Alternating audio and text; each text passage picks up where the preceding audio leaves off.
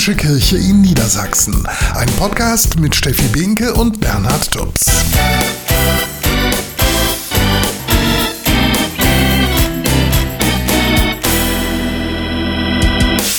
Herzlich willkommen zu unserem Podcast Mitten im Leben Katholische Kirche in Niedersachsen. Ja, und wir beginnen heute mit einer Zahl, die wirklich erschreckend ist. 522.000 Frauen und Männer sind im vergangenen Jahr aus der katholischen Kirche ausgetreten. Das sind nochmal 163.000 mehr als schon im Jahr davor und die Kirche befürchtet, dass sich dieser Trend auch künftig weiter fortsetzt. Steffi, du findest die Zahl ja sicher auch erschreckend. Was glaubst du denn, Warum treten die Leute massenhaft aus? Ja, es gibt dazu auch Umfragen und die machen deutlich, dass es vor allem drei Gründe sind. Der wichtigste, das ist die Kirchensteuer. Die wollen sich viele Menschen einfach sparen, besonders dann, wenn sie sich von der Kirche schon entfremdet haben. Ein weiterer Grund ist natürlich der Missbrauchsskandal und vor allem die Art und Weise, wie die Verantwortlichen in der katholischen Kirche damit umgegangen sind. Und schließlich haben viele auch einfach die Hoffnung aufgegeben, dass der Reformprozess synodaler Weg einen Fortschritt bringt. Also konkret mehr Kontrolle von bischöflicher Macht, mehr Rechte für Frauen und eben auch eine Sexualmoral, die der heutigen Zeit auch entspricht. Mhm. Und ähm, warum läuft dieser Reformprozess so schleppend? Ja, weil vor allem bei den entscheidenden Veränderungen der Papst immer noch das letzte Wort hat aber natürlich auch, weil konservative Bischöfe hierzulande bremsen. Ein herber Rückschlag war jetzt zuletzt, dass vier Bischöfe die Finanzierung des Reformprozesses abgelehnt haben.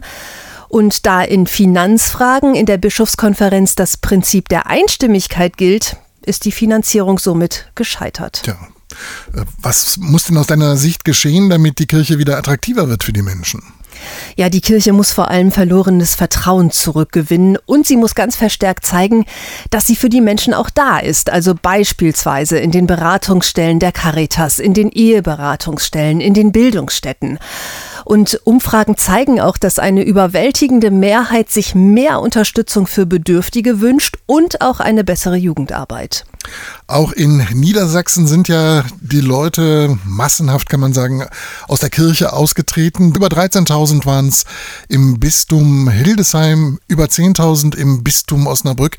Welche Reaktionen gibt es denn da aus den Bistümern? Ja, da herrscht natürlich ganz großes Bedauern, sowohl in Osnabrück als auch in Hildesheim.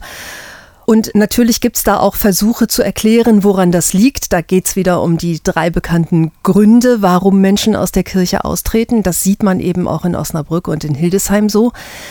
Allerdings gibt es da auch noch ein bisschen Hoffnung. Also der Domkapitular in Osnabrück, Ulrich Beckweimer zum Beispiel, der hat ganz, ganz ausdrücklich allen Katholikinnen und Katholiken gedankt, die eben nicht aus der Kirche austreten und die sich vielmehr auch engagieren, jeden Tag in den Pfarrgemeinden, in der Caritas für Alte und für Kranke und für Kinder und Jugendliche. Und da hat er auch ganz wörtlich gesagt, ich bin jedem Einzelnen dankbar, der unserer Kirche auf diese Weise ein freundliches und einladendes Gesicht verleiht. Dazu passt ja auch sehr gut, was äh, der Hamburger Erzbischof Stefan Heese gesagt hat, denn auch das äh, Erzbistum Hamburg ist ja von gravierenden Austrittszahlen betroffen. 14.130 Katholiken kehrten ihrer Kirche im Norden den Rücken und Erzbischof Hese sagt dazu, das tut weh, wenn so viele Menschen die katholische Kirche verlassen. Das ist für mich sehr traurig. Ja, und trotz aller Trauer will der Erzbischof nicht resignieren. Im Gegenteil, er ruft nämlich alle kirchlichen Mitarbeiterinnen und Mitarbeiter dazu auf, verstärkt mit den Menschen in Kontakt zu bleiben. Und für ihn heißt das konkret? Nicht sich zurückziehen, sich verabschieden, sondern drinnen bleiben, Kontakt haben und miteinander nach vorne gehen. So vielfältig die Ursachen sind, so vielfältig sollten auch die Antworten sein, die wir als Kirche auf diese hohen Austrittszahlen geben. Das sagt der Hamburger Erzbischof Stefan Heese.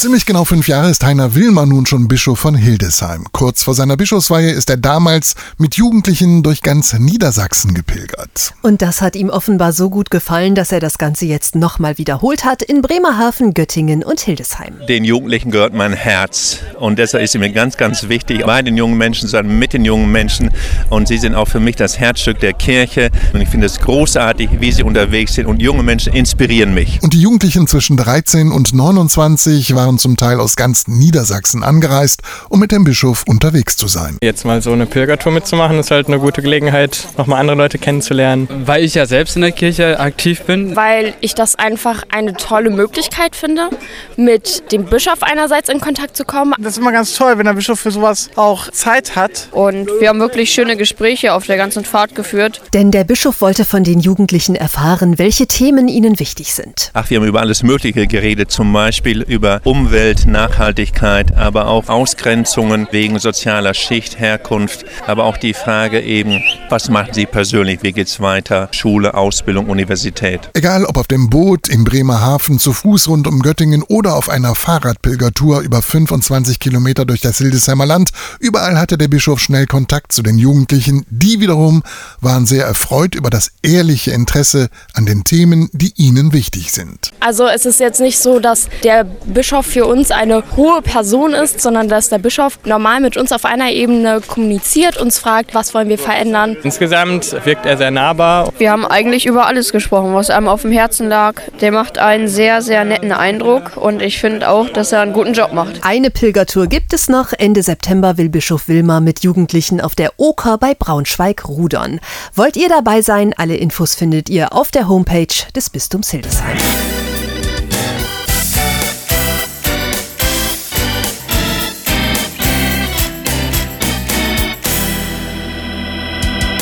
Nächste Woche findet in Portugal der Weltjugendtag statt mit mehreren hunderttausend jungen Leuten aus aller Welt. Das sagt der Jugendseelsorger des Bistums Hildesheim, Matthias Reinowski. Er macht sich morgen mit einer Gruppe aus Niedersachsen auf den Weg. Das Besondere am Weltjugendtag ist, dass es der Papst selber ist, der die Jugend der Welt einlädt. Er lädt einfach die Jugend ein, eine Woche lang, um miteinander den Glauben zu feiern, um Gottesdienste zu feiern, um sich auszutauschen, um soziale und karitative Projekte kennenzulernen. Es ist kein Urlaub im klassischen klassischen Sinne. Es ist schon auch wirklich ein bisschen anstrengend, weil man ständig auf den Beinen ist, aber man ist danach total glücklich und happy über die ganzen Eindrücke, die man gesammelt hat. Mehrere hunderttausend wollen dabei sein. Aus Deutschland werden rund 7000 junge Erwachsene nach Lissabon reisen. So wie zum Beispiel die 17-jährige Emily. Alle zusammen in einer Stadt, das stelle ich mir wirklich eine wunderschöne Erfahrung vor. Ich hoffe auf tolle Begegnungen und viele Gespräche und dass ich die Freude, die ich dort erleben kann und diese Energie und die Menschen, die ich dort treffen kann, dass ich das alles einfach mit in mein Umfeld nehmen kann. Ein Teil des Programms beginnt mit den sogenannten Tagen der Begegnung. Dann haben die Jugendlichen die Gelegenheit, überall in Portugal Land und Leute kennenzulernen, das sagt Jugendbischof Johannes Wübbe aus Osnabrück. Und dort schon ein erstes Mal international in Kontakt zu kommen und vor allem auch mit den jungen Leuten dort das Gespräch suchen zu können, auch in den Familien. Wie lebt ihr denn euren Glauben? Es ist doch auch schön, auf viele junge Menschen zu treffen, die auch noch aus ihrem Leben mit Gott etwas machen wollen, weil das ist in heutiger Zeit für alle nicht mehr ganz so selbstverständlich.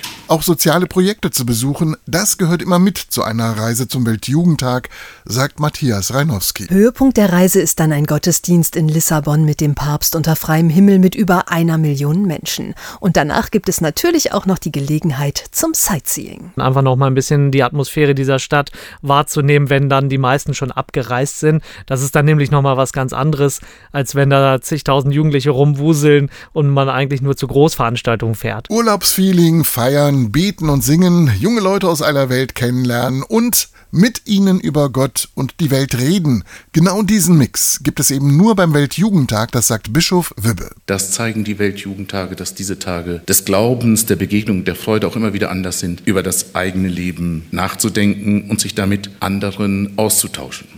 Und der Jugendseelsorger des Bistums Hildesheim, Matthias Reinowski, verspricht jetzt schon allen ein unvergessliches Erlebnis. Also ich habe oft Gespräche mit Erwachsenen, wenn die anfangen von ihren Weltjugendtagserfahrungen von vor 20 Jahren zu erzählen, kriegen die alle leuchtende Augen und man hat das Gefühl, die sind gestern erst zurückgekommen. Also ich glaube, dass das auch eine tiefe Glaubenserfahrung ist, die man da macht, äh, die ganz lange anhält.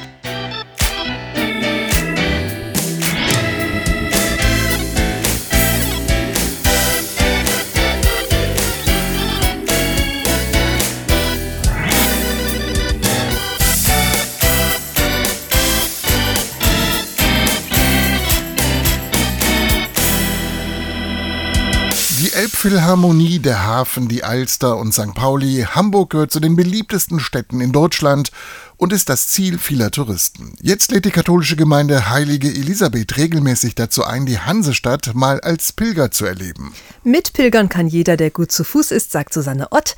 Sie wünscht sich für die Teilnehmer vor allem, dass sie bewusst mal an dem Tag ihren Alltag hinter sich lassen können, ihre Sorgen und dass sie anschließend gestärkt in ihren Alltag zurückkehren. 21 Kilometer geht Susanne Ott mit den Pilgern. Die Tour führt unter anderem zum Michel über die Mönckebergstraße nach St. Pauli bis nach Altona. Wenn wir dann nach dem Altonaer Balkon die Elbe erreicht haben, dann wird immer weniger gesprochen, sondern dann besinnt sich jeder mehr auf sich. Aber es soll natürlich auch immer Zeit geben, dass sich die Leute auch untereinander die Möglichkeit haben, ins Gespräch zu kommen. Denn die Männer und Frauen verbindet vor allem eins, die Leidenschaft zum Pilgern. Allerdings ändert sich die Stimmung im Laufe des Tages. Das beobachtet Susanne Ott immer wieder. Man will ja wissen, mit wem man jetzt da einen Tag lang unterwegs ist. Und je weiter der Weg voranschreitet, ebben da auch die Gespräche immer mehr ab. Und so gegen Ende läuft man dann automatisch schweigend nebeneinander. Und dabei lässt es sich dann bestens nachdenken über Gott und die Welt. Diese Erfahrung hat auch Eberhard Walter gemacht. Er bietet ein paar Kilometer weiter regelmäßig Pilgertouren durch die Heide an. Es geht darum, dass man im Einklang mit der Natur sich einmal die Frage stellt, wie geht es mir eigentlich? Was möchte ich in meinem Leben? Das sind wichtige Dinge, die man sich im Alltag kaum stellen kann. Er ist Pilgerbegleiter und ganz verliebt in die Natur dort. Das ist was, was Sie nicht überall finden.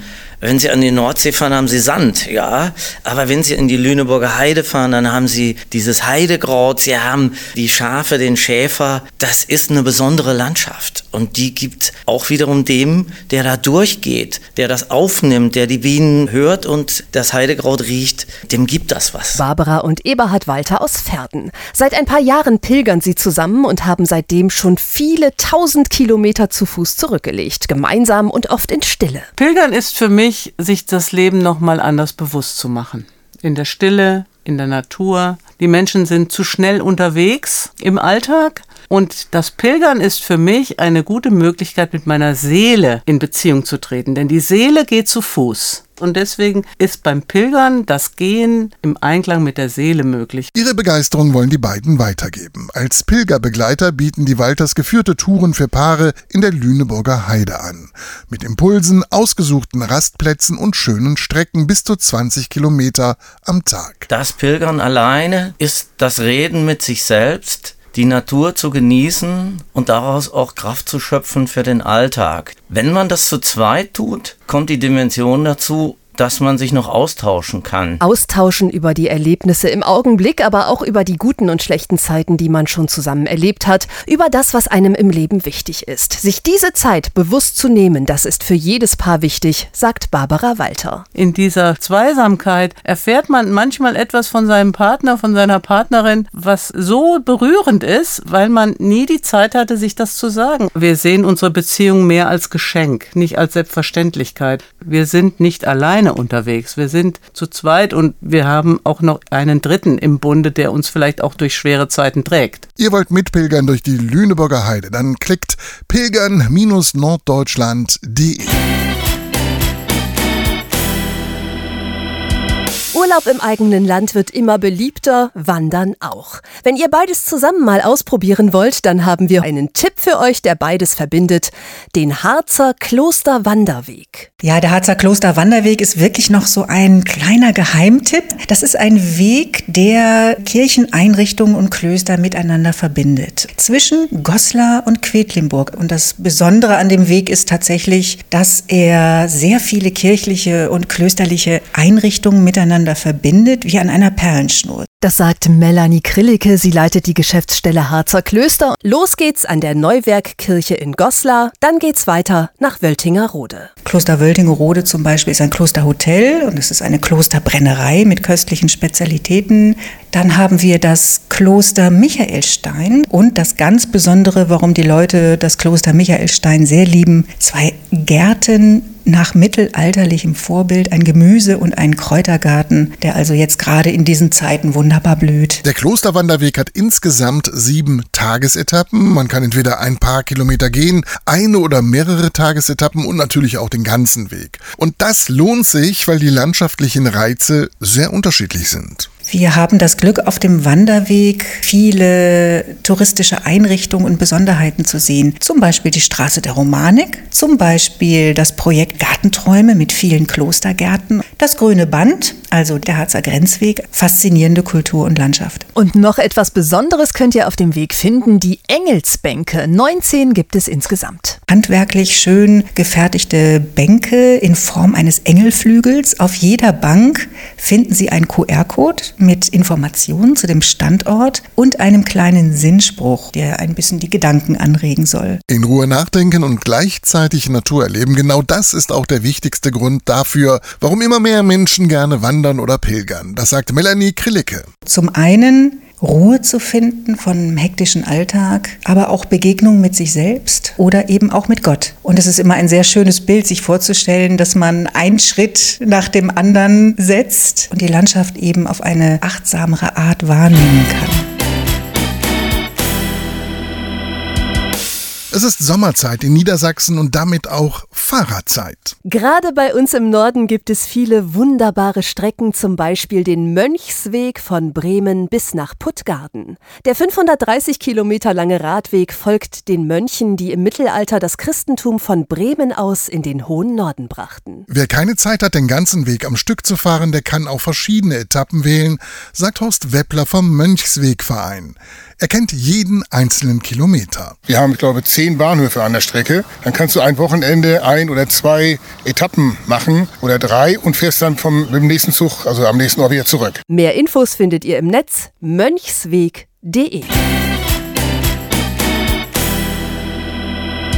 Vor allem die ostfriesischen Inseln sind auch in diesem Sommer wieder sehr beliebt. Zum Beispiel auch die Insel Jüst. Hier kann man noch Stille genießen. Und wer es gerne ganz besonders still hat, der sollte morgens die Schweigemeditation der katholischen Kirche bei Schwester Michaela Wachendorfer besuchen. Also, dass sich ein bisschen Himmel und Erde berühren können und im eigenen Herzen vielleicht auch ein bisschen nachdenken oder nachsinnen darüber kommt, wer ist Gott für mich, wer bin ich für Gott oder was hat das hier alles mit Gott zu tun. Harz, Nordseeküste, Lüneburger Heide, ja, Niedersachsen hat für Urlauber viel zu bieten.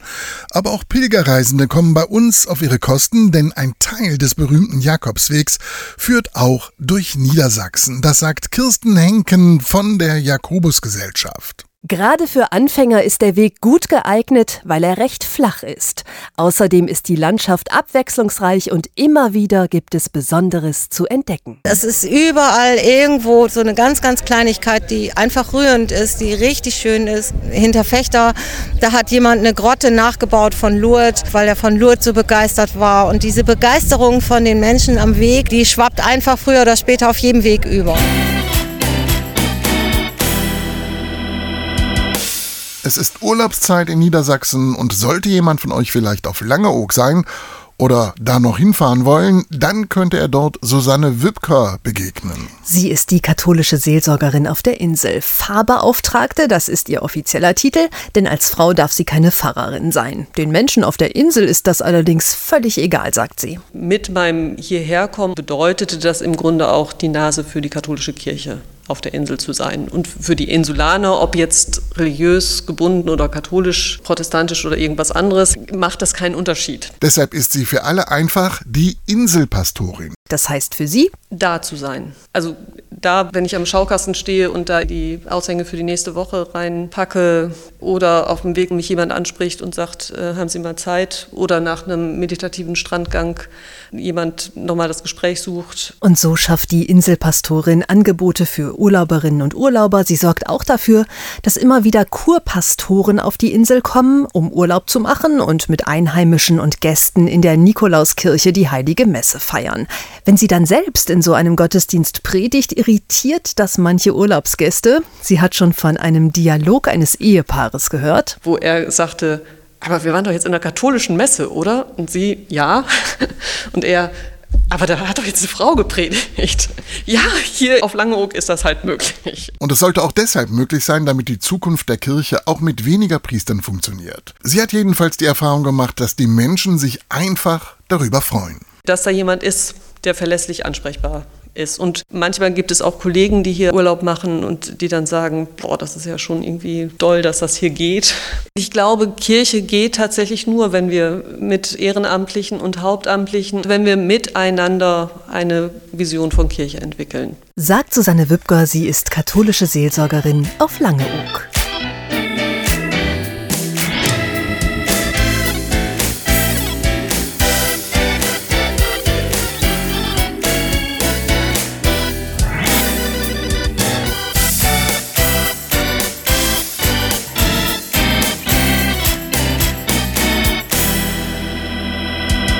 Sommerferien in Niedersachsen. Für viele Familien die schönste Zeit des Jahres. Doch Urlaub mit Kindern hält auch immer jede Menge Überraschungen bereit. Das weiß auch Familientherapeutin Ursula Landfermann. Frau Landfermann, was ist denn Ihre Hauptbotschaft an Familien, die gemeinsam einen erholsamen Urlaub verbringen wollen? Also, dass man sich nicht unter Stress setzt und wirklich Zeit füreinander hat, was, glaube ich, für, für Familien die wichtigste Botschaft ist im Urlaub und für Kinder. Und das ist, ich will Zeit mit dir verbringen. Was ist das für eine wichtige Botschaft? für Kinder. Warum ist das denn äh, so wichtig für Kinder? Ne, die erleben das im Alltag ganz oft, dass Erwachsene diese Zeit nicht aufbringen, vielleicht nicht aufbringen können auch wenn sie es gerne wollen. Und im Urlaub können sie was anderes erleben. Und das ist eine Botschaft von du bist wichtig und wir sind miteinander wichtig und ich hab dich lieb. Ja, trotz aller Liebe kann es aber auch schon mal stressig werden, gerade wenn die Kinder in der Pubertät sind. Können Eltern schon vor dem Urlaub da vorbeugend etwas gegen diesen drohenden Stress machen? Ja, sie können auf jeden Fall vorbeugend was dagegen tun, äh, in dem Sinne, dass sie sich schon im Vorfeld sagen, ruhig bleiben. das ist normal. Also, dass äh, Teenies nicht immer Lust haben, äh, Jugendliche nicht immer Lust haben, mit den Eltern am Strand zu sitzen. So ist das. Ne, das ist auch völlig in Ordnung. Wie sollten Eltern sich denn richtig verhalten, wenn die Kinder keine Lust auf Aktivitäten haben? Das erlauben, dass sie mal eigene Wege gehen oder auch einen Chilltag erlauben, ne? dass man von vornherein sagt, okay, na, einen Tag hast du mindestens, wo du wirklich von morgens bis abends meinetwegen auf dem Bett liegen bleiben und nur chillen kannst und gar nichts anderes machen kannst und zwar ohne, dass es Mecker gibt oder irgendwelche Bemerkungen gibt hinterher. Ne? Also eine Familie muss im Urlaub auch nicht immer alles zusammen machen. Das ist häufig eine Überforderung, dass man sagt, wir müssen jetzt immer alles zusammen machen und dürfen überhaupt nicht äh, mal getrennte Wege gehen. Da ist immer schön, dass man da auch flexibel bleibt und sagt, es muss jetzt nicht partout so sein und der Urlaub ist nur toll, wenn wir von morgens bis abends und immer alle was zusammen gemacht haben. Ne? Sagt Ursula Landwehrmann von der Caritas Erziehungsberatung in Fechter.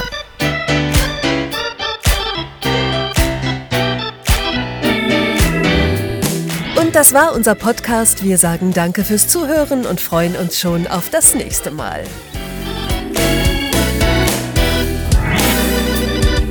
Mitten im Leben, die katholische Kirche in Niedersachsen. Ein Podcast mit Steffi Behnke und Bernhard Tubbs.